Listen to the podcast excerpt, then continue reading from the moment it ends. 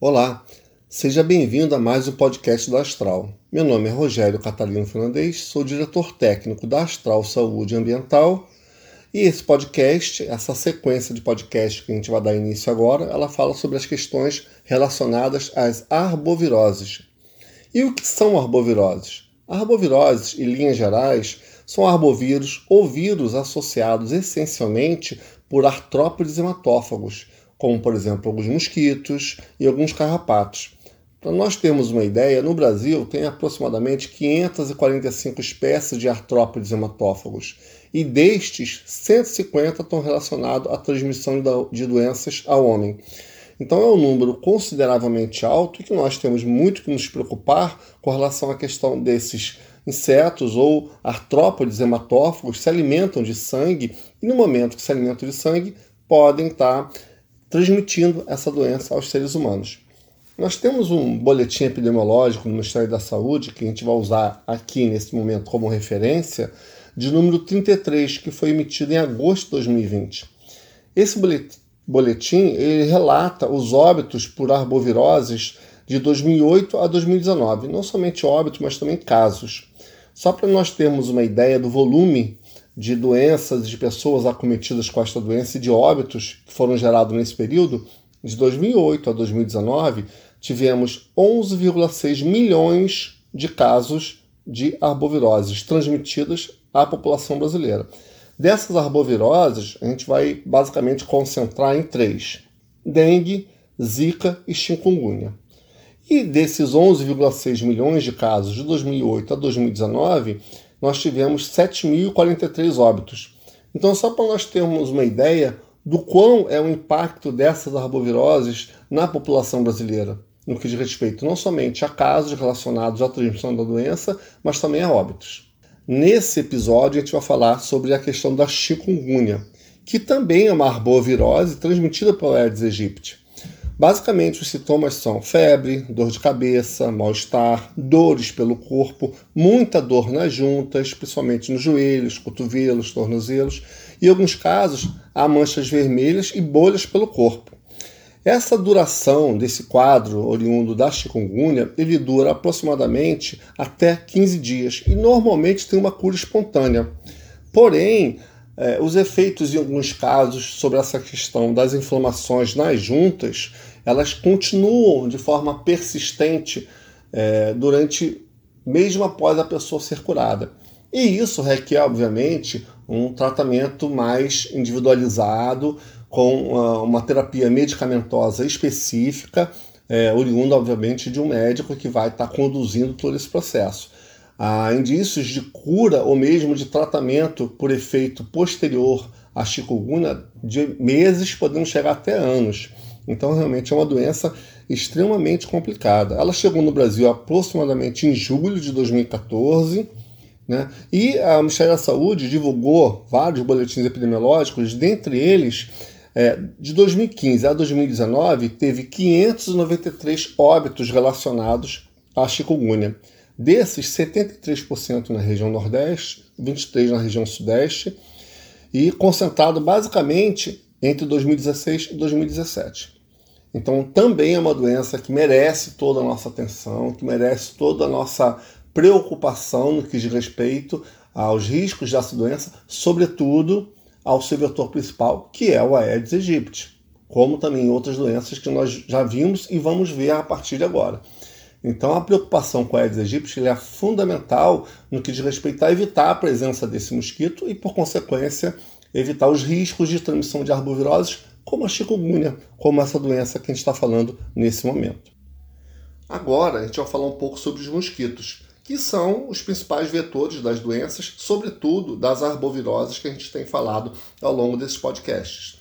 Então, o principal vetor para a arbovirose no Brasil é o Aedes aegypti. A gente tem históricos de infestação de Aedes aegypti desde o século XIX no Rio de Janeiro.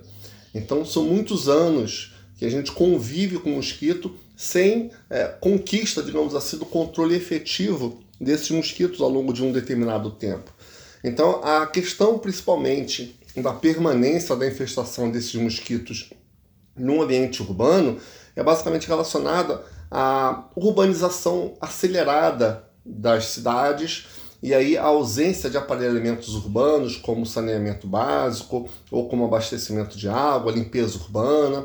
Esses fatores, essa ausência de soluções de engenharia para esse tipo de situação, fez com que o mosquito se urbanizasse junto com as cidades e se adaptasse muito facilmente aos meios urbanos. Então a questão da ausência desses aparelhamentos urbanos contribuiu e contribui muito para a infestação de mosquitos de uma forma geral.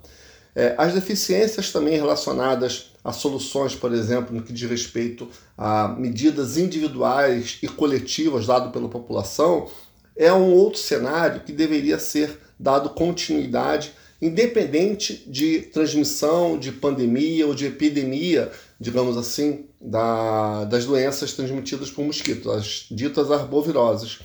Então, o que se percebe é que essas é, comunicações feitas pelo governo federal no sentido de esclarecimento de soluções individuais e coletivas que todos nós somos responsáveis para evitar a proliferação de mosquitos, não tem uma continuidade. Isso, inclusive, deveria ser alvo é, de metodologias que colocassem, inserissem essa informação nas escolas, para que as, as pessoas, as crianças, já é, se desenvolvessem e já estudassem essas questões dessas ações no que diz respeito à presença desses vetores em ambiente urbano, para já se desenvolver um adulto é, consciente das suas atribuições. Então isso é importante. Em termos de importância sanitária dos mosquitos de uma forma geral, eles são vetores das três doenças mais virulentas do mundo, por exemplo, a malária, a febre amarela, a oncocercose, são doenças transmitidas por mosquito. A ONU considera que essas três doenças é, acometem cerca de 80 milhões de pessoas por ano, que se infectam em mais de 100 países. Então, só para você ter uma ideia da dimensão e os riscos associados ao Aedes aegypti e a outros mosquitos, obviamente, que também transmitem outras doenças no Brasil e no mundo. É, a OMS também estima que, em função da malária, 2,7 milhões de mortes por ano, e em função da dengue, 24 mil óbitos por ano são é, de pessoas no mundo inteiro acometidas por essa doença. Então, realmente, é uma parcela grande da, da, da população mundial que está se submetendo a essas condições de infestações de mosquito e, e tendo a possibilidade de transmissão dessas doenças. Bom, é, além dessa, das arboviroses que nós já falamos inicialmente, tanto a, a dengue como o zika vírus, como a chikungunya, existem outras doenças transmitidas pelo Aedes aegypti, que a gente já falou, a febre amarela, por exemplo, é uma delas. Outros mosquitos que transmitem outras doenças, como a malária, por exemplo, que é transmitida por um mosquito é, chamado Anopheles, Anopheles darling. É, a filariose, que é transmitida por um outro mosquito também totalmente urbanizado, que é o Culex, que é o pernilongo comum. Ou corcencose, leishmaniose, e assim tem um monte de outras situações, de outras doenças que são transmitidas por mosquitos que estão presentes nos centros urbanos. Algumas até é, em franco desenvolvimento e crescimento de epidemias localizadas, e outras é, dentro de um período que não são tão comuns a sua ocorrência, mas que a qualquer momento pode ser é, ter um crescimento acelerado dessas transmissões de doenças, aí pode ser a febre europush, dentre outras doenças. O ciclo de vida desses mosquitos varia de aproximadamente um, dois meses, em média. Os adultos podem voar cerca de mil metros é, do local da sua procriação. Isso justifica a necessidade de fazer o controle num ciclo menor desses mosquitos por empresas especializadas. Porque se eu faço um ciclo maior, eu posso ter contribuição desses mosquitos que são alados, a sua forma adulta, de uma outra área, vindo a mil metros de distância e, e, infestar aquele ambiente tratado. Então a periodicidade ela deve ser comum. Uma outra coisa importante é nós entendermos o ciclo biológico do mosquito. Então o mosquito ele tem o seu ciclo de metamorfose completa, ovo, larva, pulpa e adulto, onde que a larva é a fase intermediária é, entre o adulto e o ovo. A pulpa é um estádio onde que essa larva sofre mudanças até se transformar na forma adulta.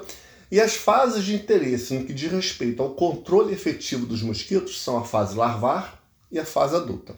A fase larvar, empresas especializadas como a Astral desenvolvem todo um processo de utilização de larvicidas específicos, seja larvicidas químicos ou larvicidas biológicos, dependendo de onde vai ser colocado esse produto. E o controle adulto, ele também tem um ciclo, uma periodicidade definida. É, e essa periodicidade ela é muito influenciada pelaquela questão que nós falamos anteriormente, no que diz respeito a capacidade de voo do mosquito, até um quilômetro aproximadamente. Então, essa situação implica em dizer que um projeto de controle de pragas para mosquito ele tem que contemplar a fase larvar e a fase adulta, que são as fases que a gente consegue ter um resultado é, mais efetivo no sentido de controle dessas, desses mosquitos. Bom, é, obrigado por a, a assistir mais esse DDT. Tá? Nós estamos sempre à sua disposição. Podem acessar o nosso, nosso site astralsaudemental.com.br e procurar a unidade mais próxima de você para tirar qualquer dúvida. Estamos à sua disposição. Até o próximo DDT.